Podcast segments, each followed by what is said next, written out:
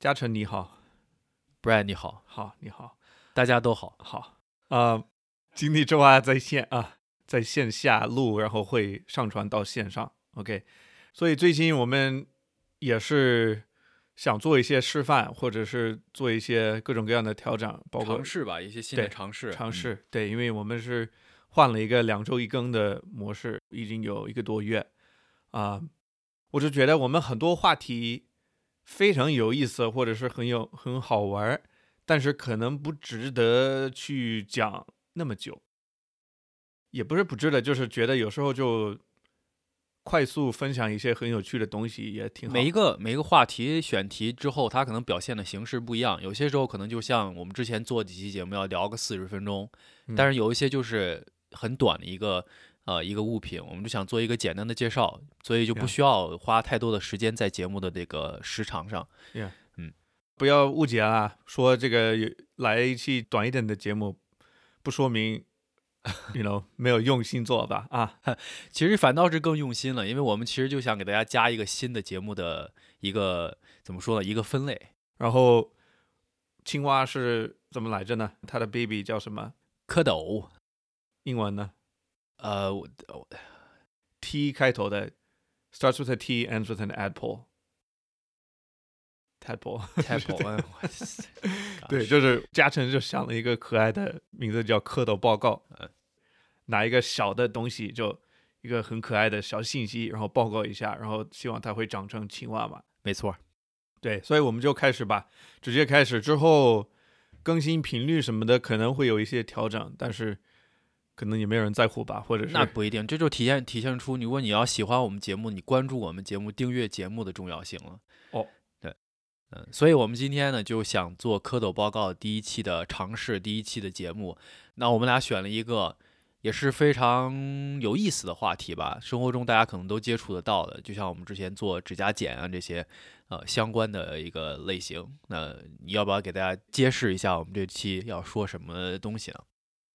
贺卡，greeting cards，greeting 就是问候，问候就是打招呼的意思。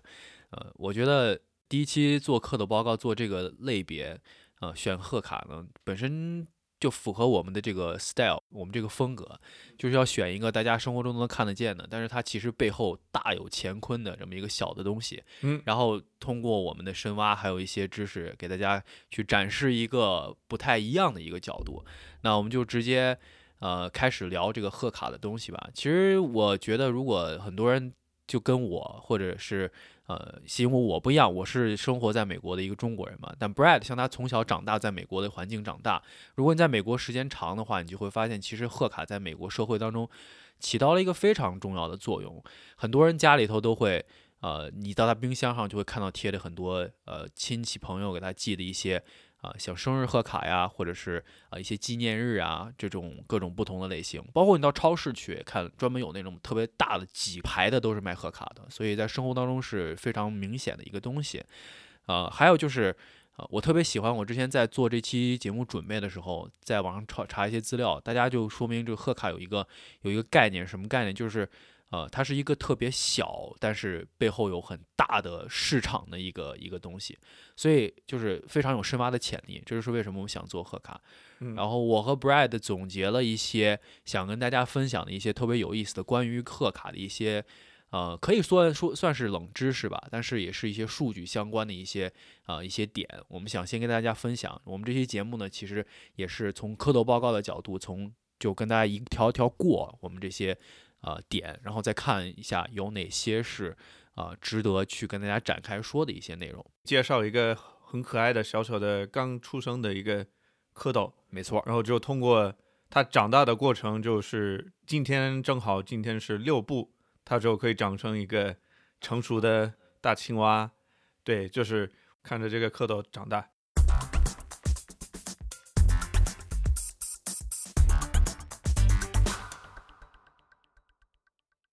没错，可能这六个东西就是大家可能之前都从来没听过的一些方面，所以我们觉得是啊很值得去跟大家分享的一些东西。那我先来吧，从一个最基本的一个角度来说，这小小的鸡蛋不是鸡蛋，哎，青蛙蛋叫什么？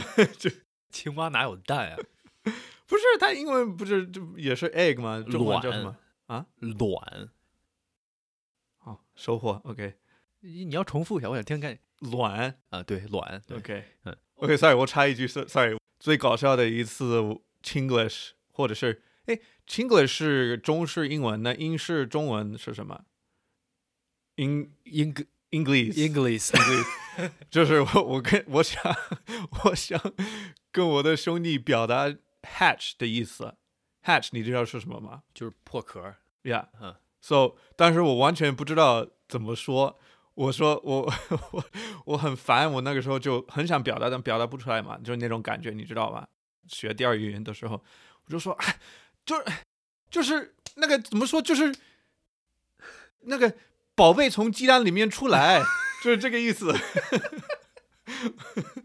宝贝从鸡蛋里面出来是 hatch，然后他就从那天已经七八年前，他一直没有让我允许我去忘记这个说法，我他一直会提醒我说，宝贝从鸡蛋里面出来，语言的魅力就在这儿，你总是有一千种方法能表达出来的。还在卵里。第一个冷知识，你说，sorry。OK，那我们就先从一个接着我们刚才说美国的贺卡消费市场这么角度来说，啊、在去年的数据显示呢，就是二零二零年的数据，美国一年当中整个的贺卡卖出了六十五亿张贺卡，然后所有这些贺卡卖出去的总销售呢是在啊、大概七十亿到八十亿美金，也就是说70到八十亿美金，那中金呢？中金的话，大概如果你按八十亿算的话，也就是将近呃五百多亿人民币，差不多哇，那也很可怕这个数字。其实想一下，就那么一张纸，哇，真的太赚钱了。对，所以呃，这个就是从一个数据和销售的角度上来反映出了贺卡在美国社会大家的消费，它的需求到底有多大。啊，对，那就第二个呢？第二个可能是宝贝开始从鸡蛋里面出来，我觉得我们以后可能都从鸡蛋这个词儿里跳不出来了。来自鸡蛋的青蛙。OK，、嗯到底是谁发、谁收、谁发这些贺卡？是为什么要发？我不知道谁在听，自己有没有发过？嗯可能是中国没有那么流行，但是中国也有相似的一些东西嘛，就是微信的可以发的祝福，或者是甚至红包这些也有。对 Anyway，红包我觉得其实蛮相似的有一点。相似。Anyway，那个这个之后再说。嗯啊、s o 这个事实就很简单，就是说，大多数购卡者的年龄在三十五到六十岁中间。OK，嗯那要想一下为什么？就因为正好这些人朋友多，已经长大了，认识的人特别多，嗯而且呢，你为什么要发一个贺卡呢？你贺啥？你贺就是事儿，发生什么事儿，就是结婚啊、买房子啊，或者是生孩子啊，啊，这些都是有贺的事儿，适合贺的东西啊，所以就才会多发一些贺卡？你贺什么？我笑就是在你说那个，就是你贺啥？你到底要贺啥？其实我我看到这个就是分享这个数据的时候，我觉得它挺合理的，因为呃就是你你你贺卡它是一个非常独特的时间的一个独特的一个庆祝方式嘛，对吧？嗯所以你像三十五到六十岁之间，他就是工作也稳定了，自己是生活就生活相对来说稳定了之后，你才有更多的精力和时间去想这些一些形式上的一些东西，对吧？所以其实还挺有意思的。那就是按照我现在年龄来算呢，我还没有达到可以发贺卡的年纪。嗯我可以贺，嗯，但是我我不发，这是个人习惯，我没有这个习惯，但嗯是跟着我是一个极简主义者的很比较相关，或者是环保，我就觉得可以不买一个东西，我就算了，我就不，you know，对就是有种感觉是什么呢？就是一个呃中年的中产阶级，他就是每年必须要在贺卡这上面有有一笔消费来证明自己现在这个生活是正常的。其实一个特别有意思的社会观察。那其实接下来我现在分享的第第三个嗯呃这个呃知识呢，就是说。你大概一张贺卡你要花多少钱去买？我们其实在这儿没有找到国内的数据，我就跟大家简单分享一下美国的一个数据啊。呃，美国他说的话，现在的统计是说，每一张的贺卡的价格，其实它这个呃范围是很广的，大概从五十美分，就是相当于五怎么说五毛钱人民币，一直到十几美元的都有。那区别就在于这个贺卡的设计啊，包括它里面装一些什么其他的一些元件，比如打开之后有只猫给你唱个生日快乐歌啊，就是各种不同的类型，所以它的价格也不一样。呃，这是根据市场的一个变化来变化的。所以，呃，这个点就是怎么说呢？我当时看的时候，我就觉得人的需求。真的是千变万化，你可能就从贺卡这一个小的东西上来看，你花多少钱，你获得的买的需求其实都是不一样的。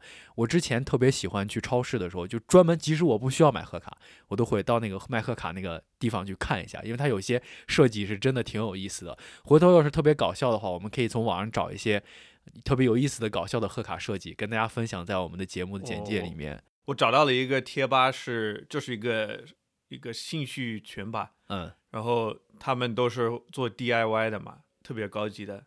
对，但是我觉得很很过分。我觉得没不，就是他们的兴趣爱好，然后也是贴心的去关心到别人，去让别人知道你的事情对我来说重要。不仅是花一点钱写一个小信，而是，you know，定制一个东西都有。对，但是前提是这东西都要花钱，所以其实贺卡这个东西就是。一个独特的消费行为，至少是花钱。然后你，我不知道，因为我们的听友可能真的有人没有怎么收过或者没有发过。我们这个礼仪是，你先买了，但是你必须要自己写一点东西嘛，在上面。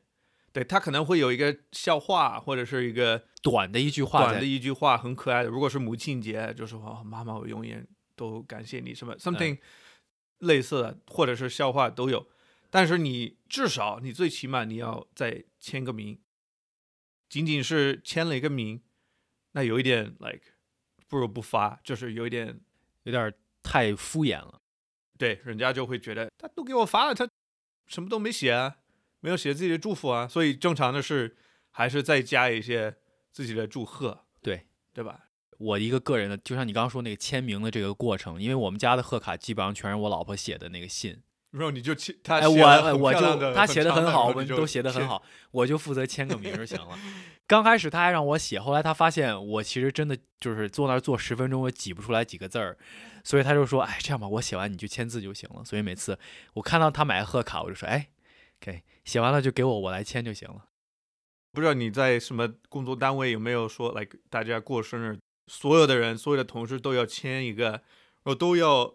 加一个小的信息什么的，嗯，这个已经很累人的，我感觉已经耗完了我所有的创意。就是过了一年，那么十几个人过生日，你每一次你不想说 like Happy Birthday，Hope you had a good year，希望什么都好好的，whatever，就是没有意思。所以我就会，我本来是不想搞这些，不想写，但是我勉强我必须要去写的话，我会强迫自己去想一个非常有创意或者非常可爱的。但是累，太累了。嗯，OK，这一切都是为了什么呢？就是让对方感到温暖，感到了爱，这是一个好感，对，给他一个好感。然后我们正好就看到这个第四个冷知识，我们看的是一些调查的数据嘛啊。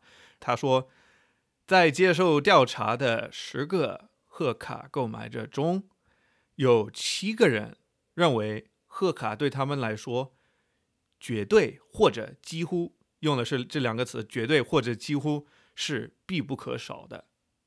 OK，就是说这个东西贺卡已经成为了他生活中的固定的一部分，就不能少这个东西。不管是他自己接受，或者是他自己发，我觉得是发贺卡的人买贺卡的人肯定也是很喜欢收嘛。所以反正就是百分之七十的人都会觉得。这个东西很重要，很重要，不能没有。包括我们越来越依靠社交媒体去交流，他就觉得越有这个必要。我觉得特别能理解，因为有些时候你其实对别人的关爱或者是一种态度，他真的不是说发一个微信就能表达得到的，必须要有个实物。尤其是你特别看重的人，那这刚才你说的这个，就跟我接下来说的这个。呃，另外一个数据也是结合在一起的。就刚才你说那么多人，他觉得很重要。在所有的贺卡消费者当中呢，有超过百分之六十五的贺卡消费者，他觉得如果他有一天打开他的邮箱，收到了一封贺卡，那一天他的心情都会获得很大的提高和改善。嗯然后有百分之六十一的人呢，这个就和我们最近几年的这个呃事事情有相关了。他就说，呃，百分之六十一的人认为说他收到了这些呃贺卡或者是别人给他寄的信这些呃东西，在过去因为大家都很多长时间都是在做什么社交距离啊，因为疫情的原因，这种对他们的精神状态和情感上的帮助也是很大的。所以贺卡这么小一个东西，真的给社会做了很大的贡献，这也是我们其实最开始想聊这件事情的一个出发点。嗯对，但是我仍然还是觉得没有必要。但是这个这这是我的 It's 我 all personal choice，Yeah 就是完全是个人的选择，在任何的事情，而且我就觉得这个东西其实可以随着你，像你刚才分享的年龄的这个东西，随着你年龄的变化，你所处的位置不一样，你对于呃某人与人之间的关系的理解也不一样，你可能就会有些变化。当然，我觉得你肯定是大概率不会变的。我我这个人本来就是像 I don't know，像过年，我在中国过年，然后就是那天，现在好像好多了。我感觉有一两两三年的时间，就真的是在看春晚的那个时候，都是全是红包，全是那些微信红包，啊，微信或者是支付宝也有有几年都全是这个。嗯，我我真的是觉得没有必要，因为你到最后你发的那么多，收的那么多，就差不多平衡了，那有什么意义呢？就你不如你就好好做一个朋友，随时你祝福他就不就行吗？为什么要有这个？OK，我就不说了，我得我这个 哎，我其实大概率的时候，我其实不是特别能理解你，但是我尊重你的选择。嗯，我知道你还有另外一个知识要分享。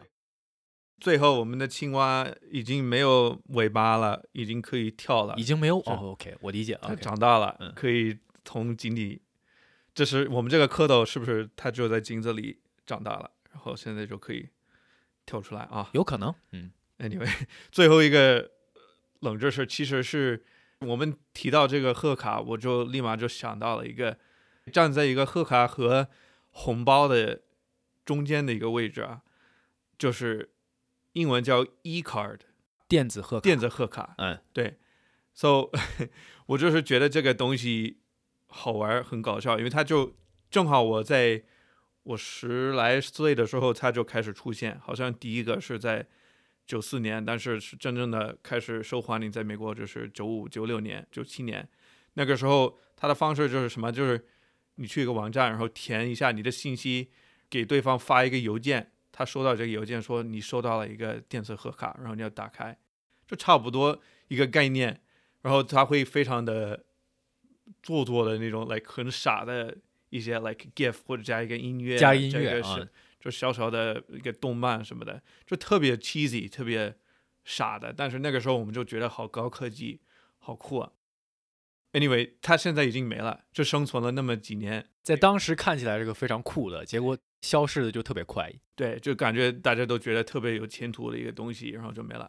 我就我看我在我的深挖的过程当中，我就想分享这个最后一个一个知识，也就是我想揭穿这个一个还在生存的电子贺卡的这个公司这个网站的一个谎言，嗯。就是他，因为我是先看到一个 Wikipedia 的文章，就讲电子卡，然后他是讲了一个数据，他说，根据谷歌提供的数据，电子贺卡的搜索量已降至过去水平的不到它的百分之零一，基本上缩水的就没有了。就是没有人在找，没有人去上网去搜我怎么发 e card 卡，啊，对，嗯就没了。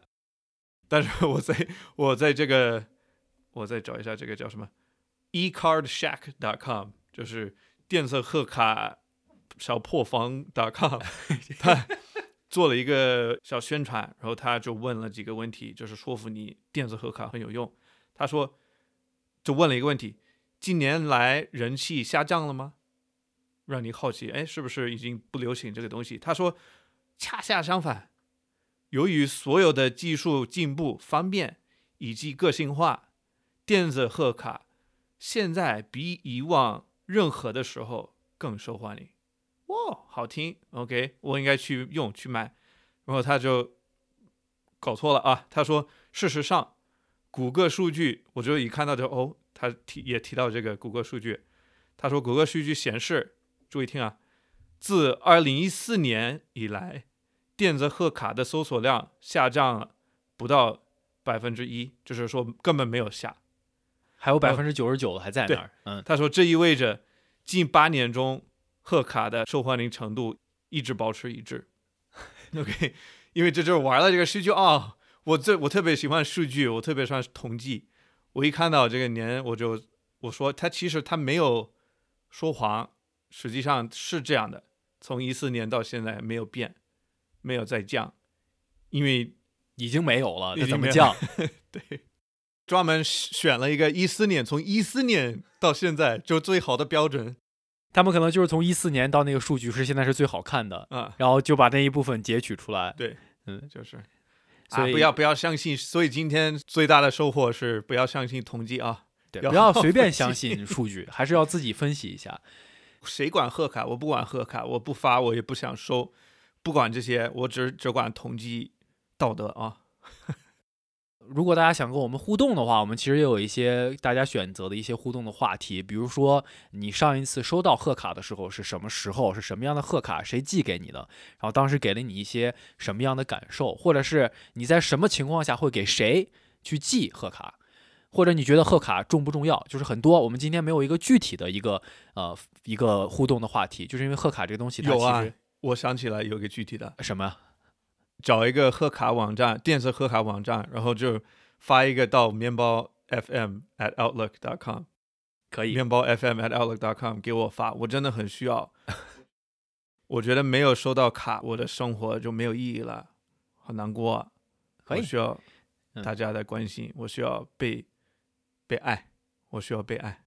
什么全啊？OK，那我们其实刚刚说的那个网站，我们也可以就会跟大家分享在我们的 show notes 里面。大家如果想找的话，也可以跟去黑他了也可以对去给他推广一下推广一下。ecardShack.com。没错，呃，好的，我觉得我们这一期第一期的蝌蚪报告呢，大概的内容就是这些。